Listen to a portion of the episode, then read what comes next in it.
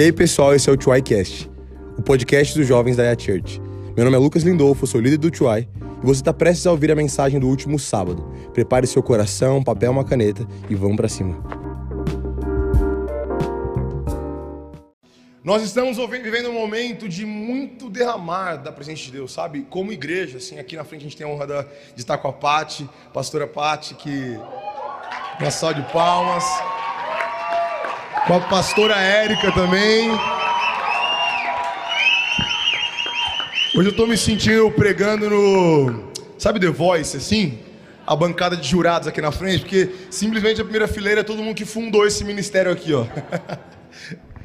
Mas vocês podem compartilhar até com todo mundo ser testemunhas de que Deus tem feito algo na nossa igreja e é algo muito diferente do que a gente tem imaginado que seria.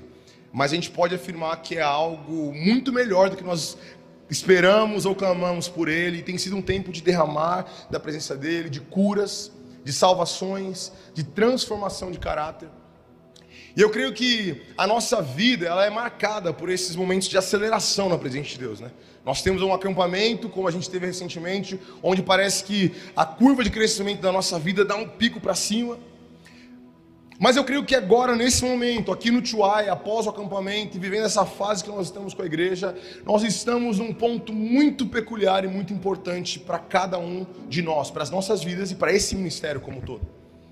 Porque eu creio que nós estamos nessa, nessa curva ascendente, o Senhor tem feito grandes coisas, mas nós estamos chegando naquele momento onde começa a se lateralizar essa crescente onde a gente começa a cair na rotina do dia a dia, a gente começa a se deparar com os mesmos dilemas de sempre do dia a dia, com os mesmos pecados que nós lutávamos, com as mesmas lutas da carne que nós lutávamos, e nesse lugar que nós estamos agora, é um momento decisivo se nós vamos ser aqueles que permanecem crescendo ou aqueles que caem de novo e esperam pela próxima curva de aceleração para cima.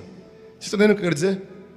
Pelo próximo mover, pelo próximo, pela próxima conferência. E diante disso, eu e a Carol conversando, nós entendemos que nós precisamos, como liderança, que eu, como, como uma pessoa que está trazendo a palavra, intervir nesse lugar aqui, para trazer uma palavra que eu creio que pode ser um alicerce para que o mover que o Senhor tem derramado sobre você seja sustentável. Porque eu já vou fazer um spoiler aqui: Jesus não te chamou só para visitar a presença dEle. Jesus nos chamou somente para poder frequentar a igreja e ter alguns pequenos encontros ao longo da semana. Jesus tem para nós uma vida plena de comunhão com Ele, uma vida plena de crescente. Provérbios diz que a vereda do justo é como a luz da aurora que vai brilhando, brilhando cada dia mais até que seja um dia perfeito. Cristão foi feito para crescer, para andar para frente. E eu quero declarar que eu não aceito que nós caiamos naquela mesma verdade de que, ou a mesma falácia, né, a falsa verdade de que ministério de jovens se move só por acampamento. Não aqui. Nós nos movemos por propósito, por palavras do Senhor, por um relacionamento nutrido diariamente por Ele. Amém? Está preparado para a palavra de hoje? Eu creio que Hoje é o dia de nós darmos mais lenha para essa para essa fogueira, para esse altar que queima no nosso coração. E eu peço que você abra sua Bíblia em 1 João 3. Nós vamos ler somente um versículo, João 3, versículo 24. Se tiver com a Bíblia de papel, abre na Bíblia de papel mesmo. Eu trouxe a minha aqui também.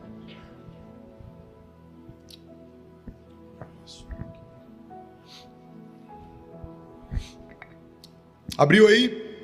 1 João 3, versículo 24, está quase no finalzinho da Bíblia ali, antes de Apocalipse.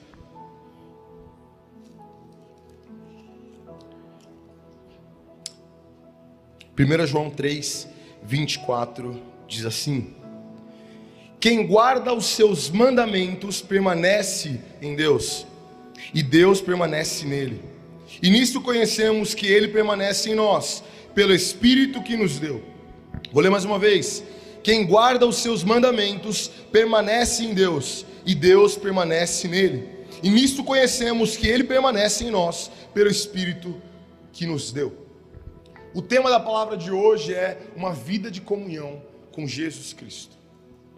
Uma vida de comunhão com Jesus Cristo. Como eu falei para vocês, tenho falado e tenho orado, sabe? Eu e o Carol, a gente tem orado isso na nossa casa para que nós sejamos uma geração que permanece nesse lugar de comunhão com o Senhor. Na semana passada nós falamos a respeito da comunhão do corpo, como é importante nós juntos é, é, estabelecermos esse vínculo de espírito, de alma, de coração. E hoje nós vamos falar a respeito da comunhão com o próprio Deus. Afinal, de acordo com, com João aqui nessa carta, nas três cartas de João, ele fala que Cristo veio à Terra para que nós tenhamos plena comunhão com Ele em outros textos. Eu quero começar falando para você que o primeiro passo em direção a essa comunhão com o Senhor, o primeiro passo é a obediência. Quem já ouviu falar daquelas. Quantas linguagens do amor são mesmo? Cinco linguagens do amor, tá? Sabe mais do que eu. Um, ele, uma pessoa, por exemplo, ela gosta de receber amor através de presentes, mas gosta de afirmar o seu amor através de palavras de afirmação. Aí outra gosta de receber amor através de tempo de qualidade, mas ela gosta de afirmar o seu amor através de presentes, enfim. E existe essa de serviço também, existe essas cinco linguagens do amor, que é serviço, palavra de afirmação, tempo de qualidade, presente e toque. Você que é jovem, evite essa, essa, última por enquanto, tá bom, meu querido? Demonstre seu amor através de palavra, desenvolva as outras quatro maneiras de expressar o seu amor. Eu sou uma pessoa. Aí, ó, quero, é, gostei, tá vendo? Por isso que é bom ter pastor aqui. Quer exercer o seu, a sua linguagem do amor através do toque? Vai abraçar um morador de rua. Vai abraçar o cara que tá surdo aí na rua, esperando um abraço. Ele vai, vai, dar muito mais valor do que qualquer menina aí no Tiwai. Amém? Olha. Tá vendo? e é isso. Por hoje é só, pessoal. Vamos para casa com essa palavra. Mas existe uma variedade de maneiras de nós expressarmos o nosso amor para com Deus. Agora eu quero te falar uma coisa que Deus não é um ser humano. Deus ele não se move como nós seres humanos se movemos através dessas cinco linguagens do amor, mas ele tem uma linguagem do amor muito específica, que é a que ele recebe amor. Sabe qual é essa linguagem? Obediência. A linguagem de amor do nosso Senhor Jesus é a obediência. João falar aqui, ó, os que obedecem aos seus mandamentos, neles permanecem, e ele nele. Ele neles. Nesse lugar, nós, como igreja, muitas vezes temos falhado miseravelmente. Porque muita gente acredita que a maneira de expressar o seu amor pelo Senhor é através de melodias. Então, nós entendemos que quando nós entramos aqui dentro desse culto e o João começa a tocar o pé de algumas notas bonitas, ali o meu amor começa a ser derramado sobre ele. Quando eu entro no momento do louvor e falo, Senhor, eu quebro o meu vaso, não importa o preço, o seu, a sua presença vale mais. Quando eu declaro essas palavras através de uma melodia, eu estou declarando meu amor por ele. Isso é verdade em partes, mas se você faz isso com palavras, mas a sua vida não representa uma vida de obediência, deixa eu falar uma coisa, você está vivendo uma mentira. Porque a única palavra que o Senhor, a única a única linguagem do amor que o nosso Senhor recebe em primeiro lugar é a obediência aos seus mandamentos. E você que é jovem precisa começar a aprender isso, porque o diabo tem nos enganado com as diversas outras maneiras de adorar o Senhor, mas sem esse alicerce da obediência aos mandamentos dele, ah, João diz que nós nunca permaneceremos nele e nem nele em nós. Então, nessa noite, comece a olhar para essa palavra que eu vou discorrer aqui, para esse pequeno versículo, não só como uma filosofia bonita, mas como uma lição de casa, para você sair dessa porta e começar a colocar em prática. Porque eu cansei de falar aqui sobre a bondade de Deus, cansei de falar sobre ser movido por propósito, cansei de falar sobre viver uma vida longe do pecado, para que as pessoas saiam daqui e, e, achem que isso é só uma palavra motivacional. Não, meu querido, existe um padrão de vida que o Senhor Deus estabeleceu para que nós vivamos. E não adianta você vir aqui culto após culto sem entender que a única maneira a maneira real, a mais substancial, a mais sólida, a que permanece de obedecer ao Senhor Jesus. É obedecer, é, é, de amar ao Senhor Jesus, é obedecendo a Ele. Quantos que querem amar o Senhor? Comece a obedecer. E a gente vive num mundo hoje onde seguir um direcionamento padrão uma base, um alicerce é extremamente difícil. Eu estava vendo esses dias um vídeo de um filósofo brasileiro, está vivo até hoje, chama Clóvis Espinho. Ele estava falando algo, algo muito interessante. Ele fala que quando você está no maternal, a sua meta de vida é crescer para que você entre no fundamental. E as professoras falem: olha, para de fazer bagunça, porque você não quer ser grandinho, não quer ir lá no fundamental, então para de fazer bagunça. E aí você coloca na sua mente, beleza, então meu alvo é o fundamental. Aí você entra no fundamental. Aí chega lá o professor, o inspetor, e fala, meu querido, olha, você não é mais criança. Comece a ter uma postura direita, comece a se preparar, comece a obedecer, porque senão você não vai para o ensino médio. E aí você põe, então beleza, o ensino médio deve ser o alvo. Você vai para o ensino médio, qual que é o próximo passo? Faculdade. Aí você entra na faculdade, você falou, beleza, agora sim eu sou um cidadão, eu sou um indivíduo. E aí você começa a falar com o seu colega da sua turma da faculdade, e ele fala, tá trabalhando aonde? E você fala, estou trabalhando em mim mesmo. Estou assistindo os vídeos do Paulo Musi, fazendo musculação. Grande Paulo Musi. Estou fazendo musculação e esse é meu trabalho no momento. E você começa a ouvir, não, não, meu querido, você tem para você ser alguém, o que, que você precisa? Trabalhar. E aí esse ciclo infinito continua e a gente começa a aprender indiretamente que a nossa vida é sempre buscar algo que nós não temos. E quando nós passamos a receber isso, a gente passa a buscar mais algo que nós não temos.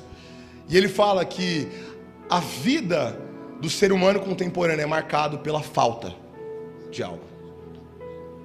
E nisso, o que isso acontece, o que isso tem a ver com a palavra, porque nesse mecanismo, a gente começa a, a, a, vender os nossos sonhos, os nossos projetos, e, e parece que a gente nunca está contente, satisfeito com alguma coisa.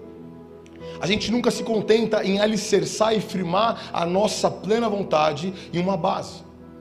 Mas eu quero te falar que essa regra é muito verdade, ela se aplica para as coisas do mundo, mas ela não se aplica para a palavra de Jesus. E eu tenho falado para Carol que uma grande gratidão que eu tenho para com o Senhor é de ter a mesma regra, uma regra alicerce, uma verdade plena, cabal, para seguir pelo resto da minha vida. Para obedecer o mandamento, a palavra de Deus.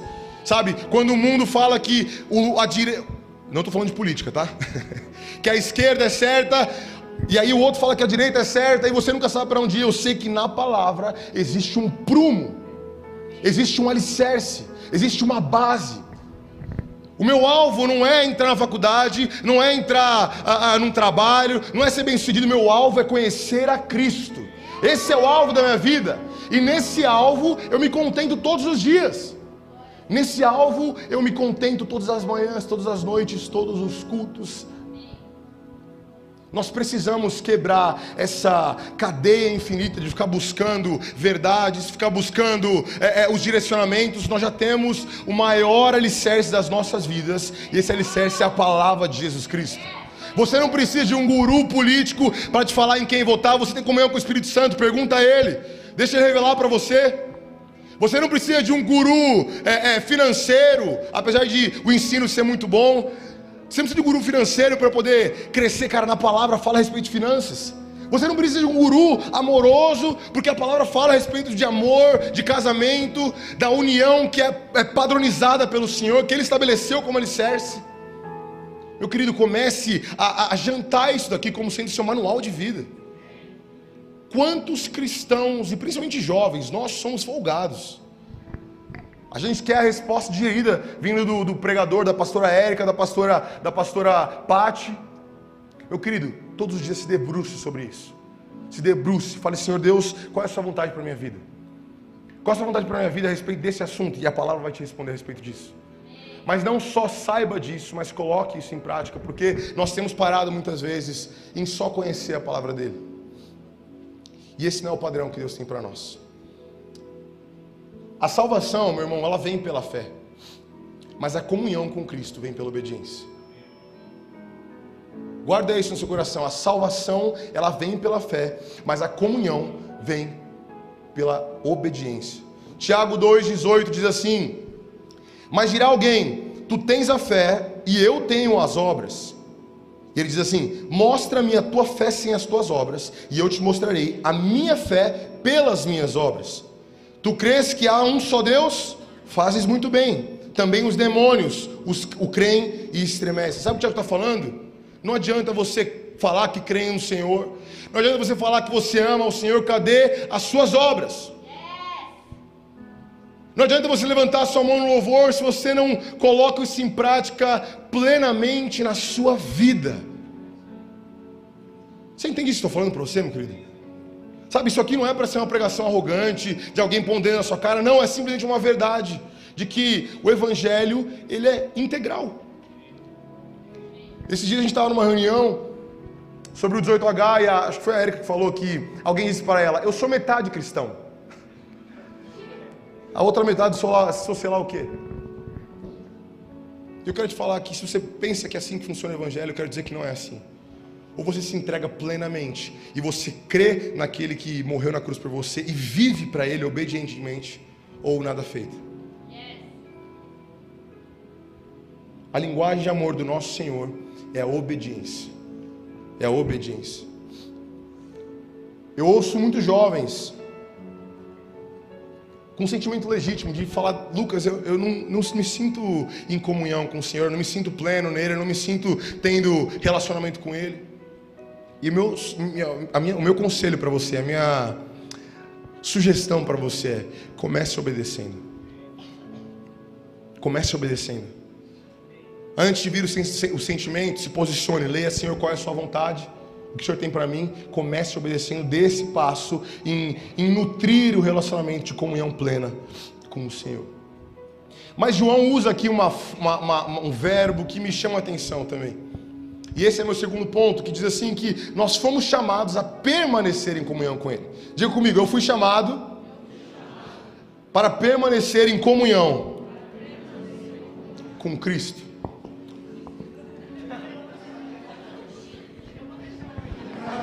Era eu ali? Era o nego? Juro que eu achei que era eu.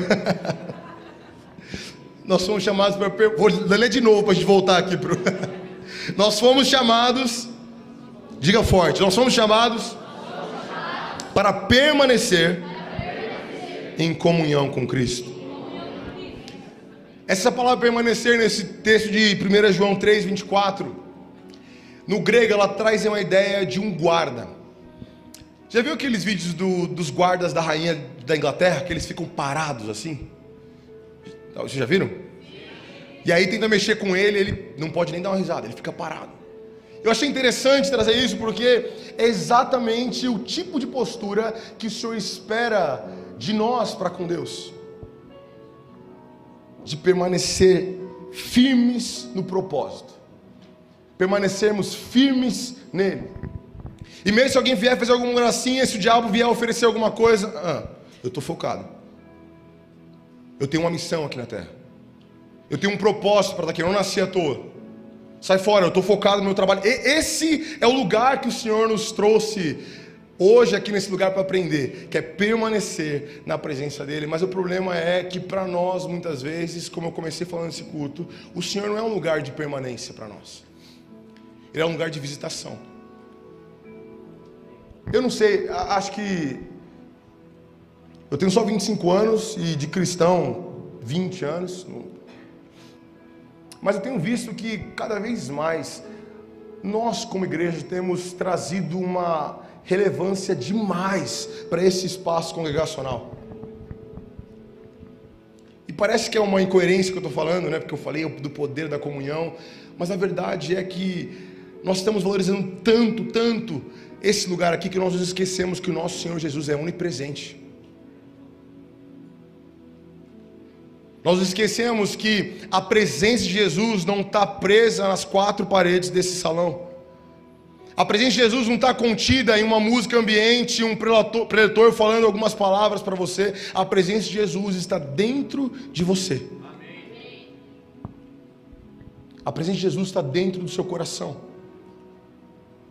E nós temos, de, de acordo com João, o compromisso de permanecer debaixo dessa presença em comunhão com ela. Meu querido, você precisa, precisa ter algo para falar do que Deus fez com você durante essa semana. Se eu te abordar no corredor e falar, cara, o que, que você tem vivido com Jesus? Se a sua resposta ao longo dos últimos 20 anos se resume ao que aconteceu no culto, cara, o seu evangelho não é integral.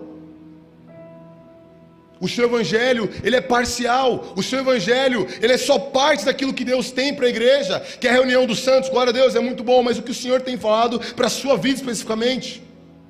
O que ele tem derramado sobre você na sua casa? Um evangelho que não é integral, ele não é real. Porque Jesus, ele não morreu na cruz para que nós tenhamos encontros esporádicos com ele em um dia específico da semana. Jesus morreu na cruz para que o véu fosse rasgado de cima a baixo, e a partir daí então, todos nós, eu, você, fôssemos templos vivos e ambulantes. Fôssemos o ponto, nós nos tornássemos o ponto de encontro entre os céus e a terra, entre Jesus Cristo. Isso é maravilhoso porque é um Deus tão grande tão soberano, tão santo, tão pleno, se manifesta como homem, morre numa cruz, tudo para quê? Para que nós tenhamos comunhão plena, integral, incessante, permanente nele. Mas o que nós fazemos? Nós barateamos o valor desse sacrifício a um culto. Nós barateamos o valor da morte de Jesus Cristo a encontros esporádicos ao longo da semana. E talvez você tenha um devocional na sua casa. E eu quero te falar que eu não estou falando de você fazer só devocional na sua casa, estou falando de você ter uma vida de comunhão. Você entende a diferença? Não é você entrar no seu quarto e falar, beleza, Lucas me mandou ter uma comunhão plena com o Senhor. Então, aqui ó, das sete da manhã até as oito antes do meu trabalho, eu vou aqui ter uma devocional. Não, meu querido, é isso que estou falando. Faça isso. Vida, disciplina espiritual é maravilhoso, mas estou falando de uma consciência, de um compromisso que está sobre você, de permanecer incessantemente, constantemente com o Senhor. Você quer se livrar do seu pecado? Você quer se livrar daquele pecado que tem te atormentado ao longo dos anos, aquele pecado que você luta em vencer. Tenha consciência da presença do Senhor Jesus. Você quer adorar o Senhor de maneira extravagante? Você quer, sabe, estar tá sempre com o coração moldável diante dele? Tenha consciência da presença de Jesus. Eu lembro uma vez que eu vi um, um pregador. Vamos dar um rolê de onde? De patinete? Eu adoro. Meu sonho é que meu filho faça isso. Só para poder parar e falar: Ô oh, meu amor, vem cá. É isso, gente. Isso aqui é o corpo, isso aqui é família. Criança passando, não tem protocolo. Jesus está aqui no meio. É isso aí, gente.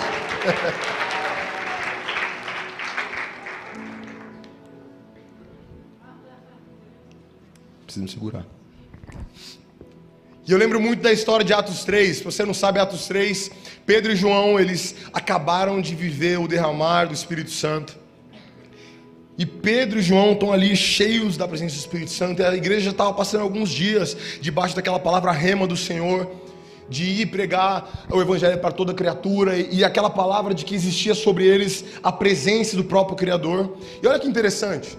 Atos 3, João e Pedro estão entrando ali no templo, e aí tem um coxo sentado no chão. E aquele coxo começa a pedir esmola.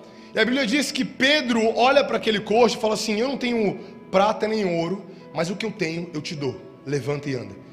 E ali acontece um milagre maravilhoso, porque um homem que era coxo de nascença, que era manco, aleijado, não podia andar desde nascença, ele foi instantaneamente curado.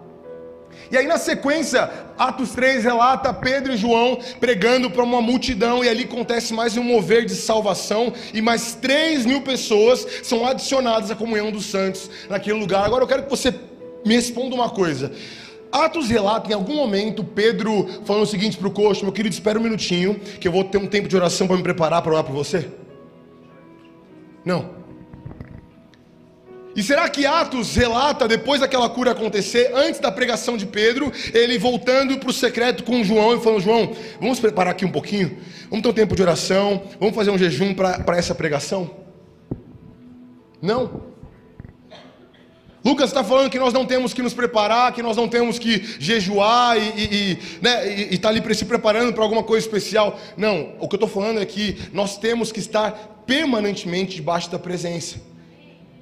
Nós temos que ter a consciência que Pedro e João tinham que eles não precisavam clamar para que o Senhor usasse eles, porque eles entendiam que existia dentro deles a presença que faria a obra por eles. Você entende isso? Nós precisamos parar. Parece que quando vai acontecer alguma coisa, eu falei isso com a equipe antes do acampamento. Parece que quando acontecer alguma coisa, uma conferência, alguma coisa específica, cresce dentro de nós um desespero por preparação. Já, já reparou nisso? Pode reparar. Se eu falar o seguinte, daqui a três semanas nós vamos ter um, um, culto onde todas as igrejas vão se juntar e nós vamos fazer um grande mover evangelístico. Aí, quando eu falo isso, quando existe uma demanda muito grande, aí nós despertamos para a necessidade de ter comunhão com Deus. Por quê? Imagina se me chamam para pregar lá na frente e eu não tenho nada para entregar. Meu querido, eu, sou, eu trabalho na igreja. Eu entendo que é isso, e o Senhor tem me confrontado todos os dias a ter sempre algo fresco para dar, porque eu posso não estar todos os dias diante de uma plateia, mas eu estou diante de pessoas todos os dias que não conhecem a Jesus e todos os dias tenho a oportunidade de compartilhar daquilo que está fluindo, sabe, vivo dentro de mim. Mas cabe a mim fazer a manutenção dessa fonte. Sabe, às vezes estou dirigindo no meu carro e eu, e eu percebo que já é meio-dia, eu nem me, nem me lembrei que Jesus mora dentro de mim. E eu falo, Jesus, me perdoa. Me faz lembrar que o Senhor está aqui nesse carro. Não me deixe xingar esse abençoado do lado aqui. me faz ter consciência. Essa é uma oração que eu faço na minha vida. Eu sugiro que você faça. Ter consciência da presença do Senhor sobre nós. O Evangelho é integral. E se ele não for integral, ele não é real. Agora, o compromisso de permanecer não é só de nós para com Deus. E isso é muito louco, gente. Esse terceiro ponto é muito louco. Na verdade, esse compromisso com a comunhão é uma aliança, é uma berite, como diz a raiz da palavra. E uma berite, uma aliança, ela é marcada por um compromisso, uma via de mão duplas. E meu terceiro ponto é: o Espírito Santo é a prova incontestável de que Jesus quer estar em comunhão conosco também. Jesus, ele tem compromisso para conosco em relação a essa comunhão, porque Tiago diz assim: que do seguinte modo nós sabemos que ele permanece em nós pelo Espírito que nos deu. O Espírito Santo, em primeiro lugar, é uma testemunha viva de que Jesus quer estar em comunhão com você. Eu comecei falando de que nós temos que se mover em obediência e debaixo de uma consciência de que existe um mandamento a ser seguido. Amém? Vocês lembram disso? E esse é o lugar que nós precisamos permanentemente estar, de estar sempre obedecendo ao Senhor. E desse lugar é onde nós podemos entender que nós permanecemos dele. Mas João diz que, por outro lado, Jesus faz a parte dele e coloca dentro de nós uma voz ecoando, dizendo o seguinte: Eu quero ter comunhão com você. E se você vive momentos onde você fala, cara, parece que a minha fé é puramente racional, eu faço, eu leio a Bíblia, eu estou aqui tentando, mas, cara, eu, eu sinto que está difícil. O meu desafio para você é: clame para que o Espírito Santo revele a você quem você é para Ele. Romanos 8,15 diz que o Espírito dentro de nós testifica que nós somos filhos por adoção de, do Senhor Deus Pai. O Espírito é uma testemunha viva gritando dentro de nós: Eu estou com você. Ah, é, é uma prova que eu estou preocupado. Eu estou com você. Meu pai é uma pessoa muito agressiva, ele começou aqui a sair, sair fora do ar. Eu estou com você. O meu amigo aqui está chorando com algum problema na casa dele e eu sinto que eu tenho que falar do amor de Cristo para ele, mas eu não estou preparado. Eu estou com você. Nós precisamos valorizar a pessoa do Espírito Santo dentro de nós, porque ele não é uma força, meu querido. Ele não é uma energia cósmica, ele não é parte de Deus ele é a essência do próprio Deus, manifesta no nosso coração, nos mostrando todo dia que, mesmo nós sendo pecadores, mesmo nós sendo falhos com Ele, Ele permanece fiel para conosco. Ele permanece fiel para com essa comunhão conosco, e por mais que nós falemos que nós queiramos comunhão, Jesus, eu quero comunhão. Por mais que a gente fale, Jesus, eu quero comunhão, mas a nossa vida represente algo completamente diferente, Ele permanece fiel Porque o seu espírito está dentro de mim e de você, dizendo: Eu quero ter comunhão com você. Eu quero dizer que eu não sei qual é essa história, meu querido. Eu não sei qual foi o pecado que você cometeu antes de vir aqui, o que você assistiu, o que você falou, o que você viu. Mas eu sei que o Deus que eu sirvo, ele não se arrepende de aliança nenhuma que ele faz com seus filhos. E o Espírito Santo é a prova dessa aliança. O Espírito Santo é a comprovação disso. Eu e a Carol, nós estamos, mudamos recentemente de apartamento. E a gente foi para um outro apartamento e, e, uma das coisas que a gente é, é, precisou fazer é dar um, um depósito de três aluguéis antecipadamente para o proprietário. Por que, que eles pedem isso? Porque nós estamos ali a, a, a, estabelecendo ali um vínculo, um contrato, um, um tipo de berite, de aliança. E aí o proprietário fala: Você quer ficar no meu apartamento? Eu preciso de uma prova, de uma prova que você pretende pagar os aluguéis de fato. E aí eu e a Carol precisamos ir lá e depositar os três, os três meses de aluguel, porque é como se fosse falando assim: olha, eu realmente quero alugar esse apartamento, e se eu não pagar, está aqui três aluguéis para você suprir a, a, a, falta do meu pagamento. É uma prova. E no Antigo Testamento, e, e lá na, na, no contexto judaico, existia essa mesma, esse mesmo padrão, de que cada aliança feita era requerida de ambas as partes um compromisso, uma prova. E eu creio que da parte do Senhor, a gente fez a nossa parte, né? A gente já falou aqui a respeito de dar essa prova através do quê? Da obediência, de seguir os mandamentos. E ele fez a parte dele, entregando o próprio Espírito como prova, como prova dessa comunhão. Meu querido, toda vez que você duvidar, duvidar da comunhão que o Senhor tem para com você, todo dia que você não se sentir quisto pelo Senhor, todo dia que você achar que o Senhor não quer falar com você, lembre-se de que Ele decidiu manifestar a sua essência dentro de você plenamente. Não tem prova maior do que isso, meu querido. Não é uma parte de Deus, como eu disse, é Ele integralmente. É Ele integralmente. Sabe, eu vou ser bem sério, eu nem sei como vai ser o apelo desse culto, mas se tem uma coisa que eu espero que você saia daqui sabendo, e, e que você deixe gerar no seu coração, é de que sábado, no culto do Chuai, domingo no culto da igreja é muito pouco. É muito pouco. Todos os dias você tem a oportunidade de se encontrar com Jesus. Todos os dias você tem a oportunidade de ouvir dele o que ele espera de você, o que você é para ele. A minha oração é para que esse ministério seja marcado como um ministério maduro, que não serve só de acampamento em acampamento, que não é movido de encontro por encontro, mas que reconhece o valor da presença do Criador do universo dentro de cada um de nós. Que reconhece o valor da palavra que é constante, que é imutável, que permanece eternamente, de geração em geração, que reconhece o valor de Jesus Cristo nas nossas vidas, nas nossas casas. Eu tenho amado me relacionar com Jesus nos últimos dias integralmente. E falar, Jesus, obrigado pela sua presença meu, na minha vida, obrigado pela sua presença na minha casa. Obrigado, Jesus, obrigado, sabe, porque agora nesse lugar aqui eu tô, onde eu tô, o Senhor está aqui comigo. Obrigado, Senhor Jesus, obrigado. Eu desafio fazer isso na sua casa. Comece a orar, falar, Senhor Jesus, me dá consciência da sua presença. Me dá consciência de que o Senhor me quer aqui nesse lugar. E, e eu estou lembrando aqui, eu acho que os maiores encontros que eu tive com o Senhor foram em ambientes completamente fora desse, desse padrão aqui. Foi na rua, foi dirigindo, foi no ônibus. Sabe quando você tem que esconder assim a sua emoção? Tipo assim, eu juro que eu não estou louco, cara. Existe uma voz dentro de mim falando que eu sou amado aqui. Existe algo aqui dentro de mim é, é queimando no meu coração. Sabe esse sentimento? Eu oro para que a gente um dia consiga ministrar e, e, e, entrar no Espírito sem que precise de um fundo musical. E sabe, tudo isso é muito bênção. Tudo isso são ferramentas que o Senhor nos deu, mas a minha oração é que Jesus seja real para todos nós. Real, real, real.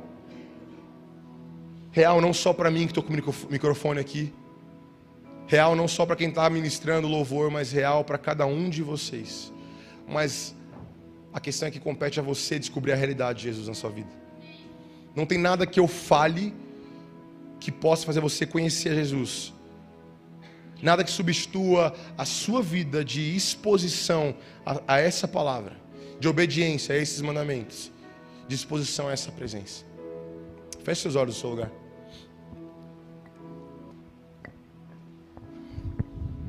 Eu não sei se você entrou aqui e já conhece Jesus Cristo. Eu não sei qual é o motivo que te fez entrar aqui nesse salão. Mas tudo que eu falei aqui não é história da carochinha, não, não é conto, não é filosofia. Nós estamos falando a respeito de um Jesus que de fato é soberano, que de fato é perfeito, mas que de fato também ele é um Deus conosco. É um Deus que se manifesta no seu coração, na sua vida, no seu dia a dia, no ordinário. Hoje é um dia que nós nos juntamos para celebrar Jesus, mas ele se encontra com você na sua casa. Eu não sei qual é a dificuldade que você tem vivido na sua vida, mas eu quero dizer que Jesus, ele quer se encontrar com você no seu problema do dia a dia. Ele sendo pequeno ou grande, Jesus, ele está disponível e de braços abertos esperando a você. E eu creio que nessa noite ele está fazendo um convite para você.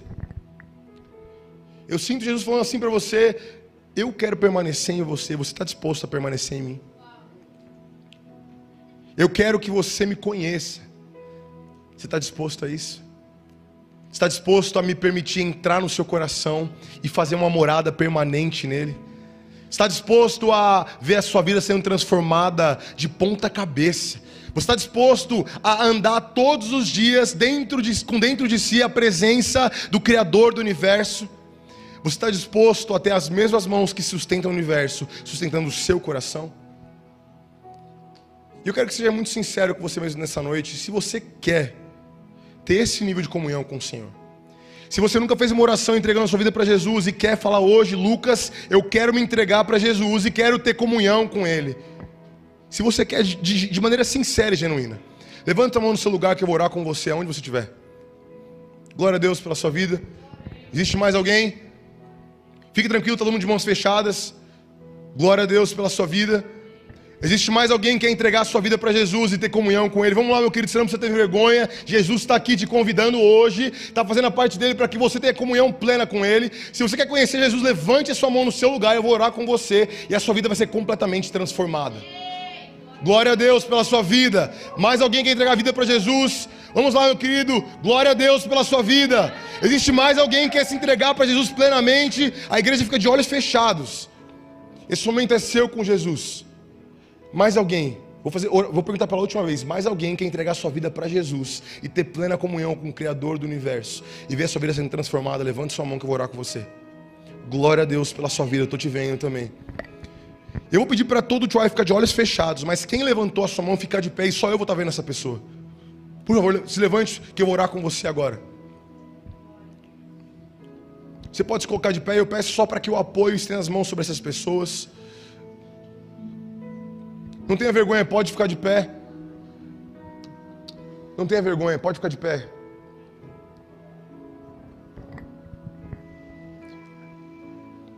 Coloque a mão no seu coração. E diga assim: Senhor Jesus, eu entrego a minha vida para o Senhor. Seja o Senhor da minha vida, seja o meu Salvador eu te entrego tudo. Os meus erros, os meus acertos, e eu aceito o seu perdão. Perdão pelos meus pecados. E muito obrigado porque o Senhor se esquece deles e me ajuda a mudar de caminho. E diga assim: Eu quero te conhecer, Jesus. Eu quero ter comunhão com o Senhor. Muda a minha vida, em nome de Jesus. Amém, amém. Glória a Deus, glória a Deus, glória a Deus.